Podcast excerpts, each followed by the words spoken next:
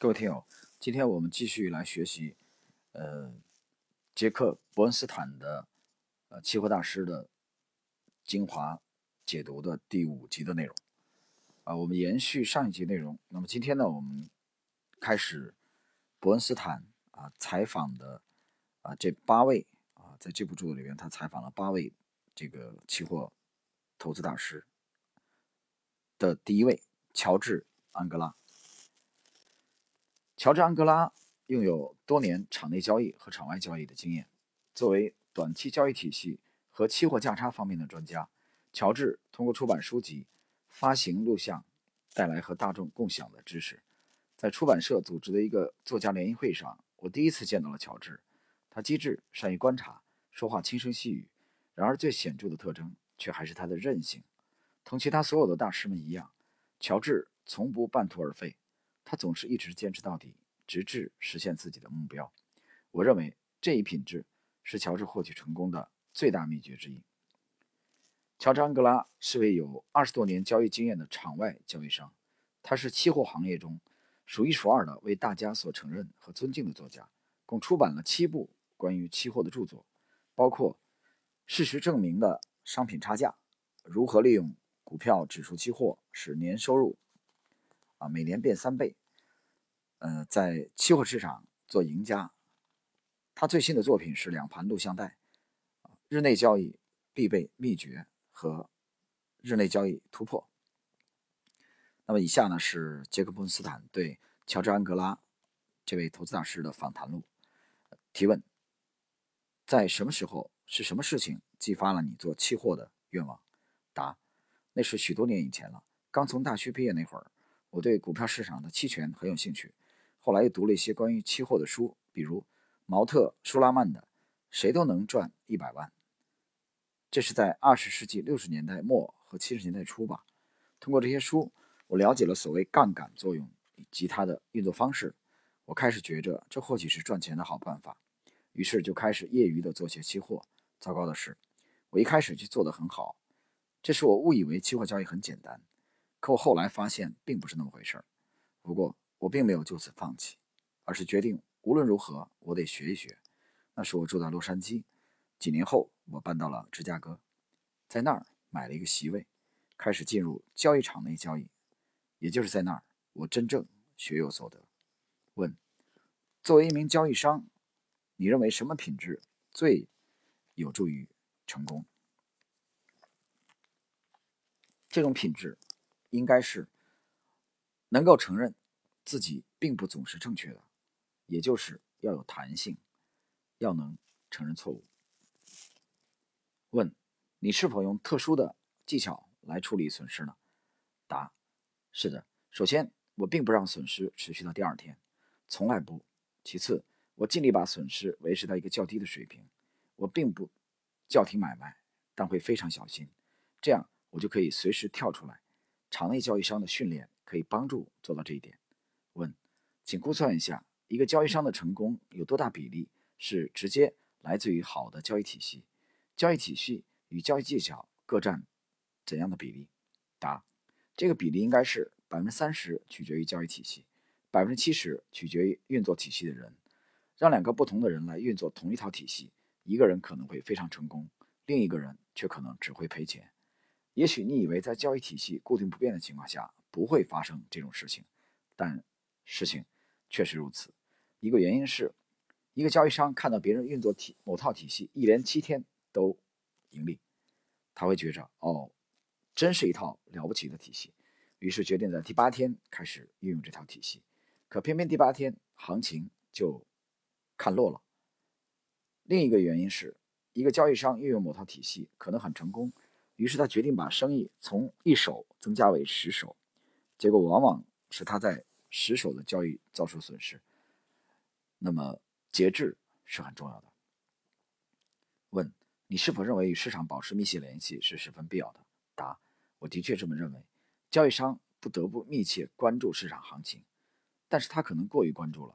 我是说，有时候交易商最好离开交易现场，不要总待在席位上。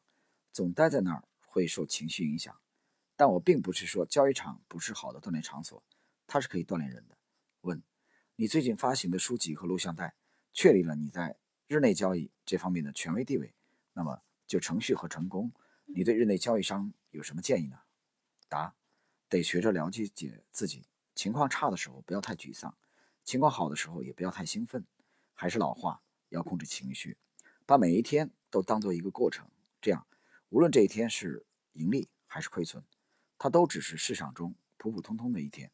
而在这个市场中，只要做的是正确的，就总会有出头之日。问：你是否认为自己的成功曾得益于某些名交易商的启发？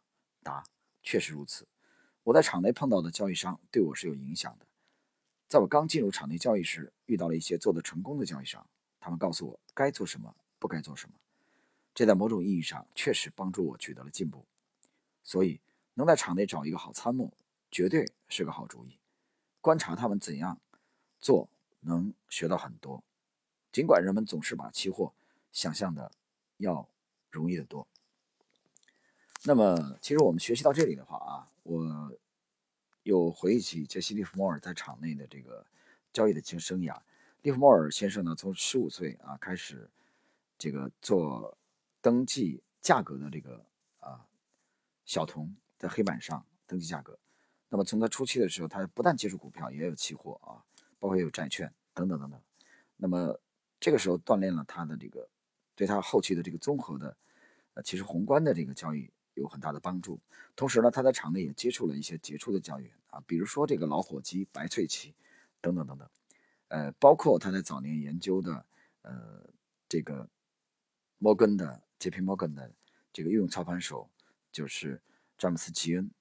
所以这些优秀的职业的啊大师级的人物，给了很多后辈以启迪。那么今天呢，我们这一期的啊内容的这一集内容的这个乔治安格拉同样在回答。杰克斯这个呃伯恩斯坦的提问的时候也承认这一点，这其实就是呃讲的站在巨人的肩膀上的实际的意义。好，我们来看杰克伯恩斯坦继续提问：你是否有过特殊的经历？这种经历或者有助于你的成功，或者妨碍了你的成功？答：让我想一想。拥有资金肯定是有益的。我是说，如果资金少，你就总是为钱着急。正确的态度应该是把钱和自己分开，这样就可以只考虑怎样来运作，而不是今天又赚了多少钱。这也需要自律，是很难做到的。但是如果想做的正确，学会自律就很重要。问：对于总是想赢钱而不想赔钱的新手，你有什么建议？答：筹备一笔钱作为真正的风险资金，这样即使把这笔钱赔掉了，也还是觉得可以支持下去。它能使你知道自己在做什么，更重要的是，它能帮你控制情绪，这样做赔或遇到其他类似的情况，你就不会感到恐慌了。问：在拥有目前期货交易知识的情况下，如果有机会重新开始，你会采用不同的做法吗？答：我会开始的更早一些，我会在大学一毕业就直接进入场内做一个小职员，或者师从于某人。我是在三十多岁才开始场内交易的，实在是不算早。不过。关键还在于，只有当你准备好时，你才能去做。而且，做期货这行，并非都从很年轻做起。呃，那么以下呢是杰克·伯恩斯坦对乔治·安哥拉谈话的评价。第一是强烈的愿望，同许多期货专家一样，乔治也是从零做起的。在培养对期货的兴趣和拥有场外交易的实践经验后，他进入场内，成为一名场内交易商。乔治的所言所答显示出经验的价值，尤其是场内经验的重要性。另外，他几乎是不经意间谈起他最初的迅速成功，其实是一种不幸。所有这些都清楚地表明，那些饱经风霜的交易商们都了解失败作为宝贵的学习经验的价值，而且也都对他心存感激。呃，其实学习到这里的话，我不禁。要回忆自己的交易生涯啊，在当年这个我的第一只股票东方电子，在一九九七年的春季啊开户以后去操作的，迅速的就这个获得了几乎翻倍的利润啊，但当时投入的资金并不多啊，那么也让我本人错误的认为股票交易啊是一件非常简单的事情啊，包括后来的这个放大头寸啊，包括呃这个找亲人啊、融资等等等等。那么乔治安哥拉呢也遇到了类似的问题，在刚入场的时候啊，迅速的获取了盈利，给了他一种错觉。这种错觉，我相信可能很多新手都意识到了这一点啊，他们误认为期货和股票这个行业并不需要很多的时间经验啊，也可以轻松的做得很好。那么后来的交易啊，事实给了他们无情的打击，直到他们清醒的认识到这是一个专业性非常非常强的行业为止。好了，我们继续第二点，呃，杰克·伯恩斯坦对。乔治·安哥拉谈话的评价：成功者必备的素质。乔治的回答十分典型，因为他也强调了承认错误的重要性。也就是说，不能听任损失自由发展，不采取措施限制损失，其实是不肯承认自己做错了。在这个问题上，乔治同其他期货专家意见一致，即不肯承认错误是交易商所犯的最严重的错误之一。这也强调了自己对诚实的重要性，它是交易商成功的前提。罗伯特·派瑞特。在接受采访时，也着重指出了这一点。作为一名成功的交易商，似乎更应该是有所不为，而不是有所为。那么学习到这里的话，大家其实回忆一下我在之前的呃九大投资基金访谈录当中啊，我们学习的斯佩兰多啊，学习的马克威威恩斯坦等等等等投资大师都在强调这一点。这点强调的就是止损的重要性。这个行业不可能你每一笔交易都。成功啊！索罗斯讲过，其实哪怕你正确率只有百分之五十，你也应该盈利啊！因为那些错误的头寸应该及时的止损，止损，止损。杰克·波恩斯坦今天在这里再次的强调，他是交易商所犯的啊，不止损是交易商所犯的最严重的错误之一。第三，妥善啊处理损失。关于损失，乔治与其他投投资大师啊，期货大师一意见一致。他们都不断提起把损失维持在较低水平，迅速的处理掉损失。换句话说，处理损失的最有效的方法是限制损失，并迅速摆脱掉它。乔治的回答重复了出现在所有采访中的一个观点，就是要保存资金。第四，好的交易体系和高明的交易技巧。乔治认为，成功百分之三十取决于交易体系，百分之七十取决于。运作体系的交易商采用同一体系，一个交易商会非常成功，而另一位却只会赔钱。乔治近年来销售了许多旨在教人们做期货的交易体系书籍和录像带，也因此而赢得了相当的声望。可他却做出如此答复，这倒是很有些耐人寻味。可事实就是这样。尽管乔治对交易体系所知颇丰，他还只是把成功的百分之三十归于好的交易体系，而把成功的百分之七十。归于运作体系的交易商，我完全赞同。这点呢，在上一集啊，就是本专辑的系列的第四集当中，我已经嗯强调了。就是当然仅代表个人观点啊，就我的感觉，呃，我对这个百分比啊，百分之三十的交易体系，百分之七十的人，我持保留意见。我个人认为，这个锻造、历练、探索，呃，完善出一套专业的交易体系。它的比重应该更重要一些，这个重要性应该远远的重要于这个资金管理啊，重要于这个情绪的控制。因为交易体系是根本啊，道术合一的交易体系，解决了这个交易体系的问题，你才能解决胜率比较高的问题。啊，我经常强调，如果十笔交易你亏损七八笔，啊，频繁的按这个比例百分之七八十是亏损的话，你再有良好的风控体系和这个情绪的控制都很难成功，反而很早你可能就被市场所淘汰了啊！所以这一点对这个比例的问题呢啊，我本人持保留意见。可能每一位这个交易者都有他个人的理解。好，我们来看第五点，与市场保持密切联系。乔治·安哥拉强调了呃密切关注市场的重要性。考虑到他的短期定位策略，这也是可以理解的。但他也警告我们。有时我们会太过于关注市场，那么这一点呢？我的理解是取决于风格啊。刚才这个杰克·彭斯坦已经强调了，乔治是一位偏重于短期的啊。大家可以去听一下这个杰西·利弗莫尔《百年美股第一人》，我这张专辑里边介绍另外一位投资大师，就是斯坦尼·克罗啊，斯坦利克罗可以说是后辈啊研究杰西·利弗摩尔的一位专家啊，他花了几乎一生的精力去研究杰西·利弗摩尔。那么斯坦利克罗的成名之作的话，他其实靠的并不是短线，那这个时候他其实需要适当的这个距离和市场保持距离，并不要离市场太近。大家可以去倒回去听一下那一期的精彩的介绍。好，第六点，情绪、资产啊，亦或负债。乔治强调控制情绪的重要性，他强调了了解每一天，无论做赢或做配，只要你做的正确，都是成功的一部分。这种提法同威尔斯威尔德的说法如出一辙，即如果要使盈利最大，损失最小，那么做正确的事就十分重要。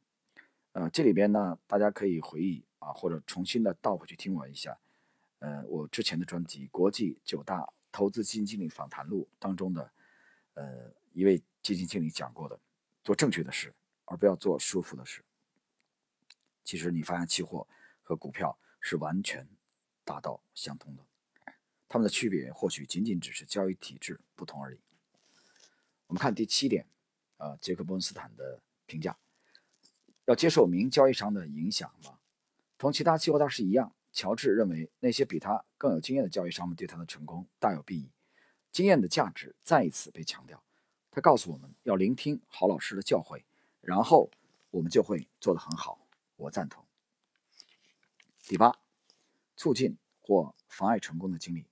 乔治的回答：充足资金确实有帮助，虽然多少有些出乎意料，但却仍然有益。他强调了要有充足的资金。太多的交易商以太少的资金起步，结果往往是太快的输掉。这也是期货交易中一个令人伤心但却实实在在的事实。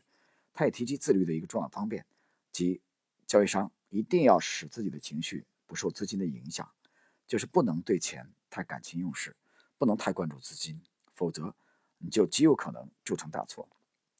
第九，给交易新手的忠告，这只不过是给乔治另一次机会来重复他的基本观点：第一，起步时要有充足的资金；第二。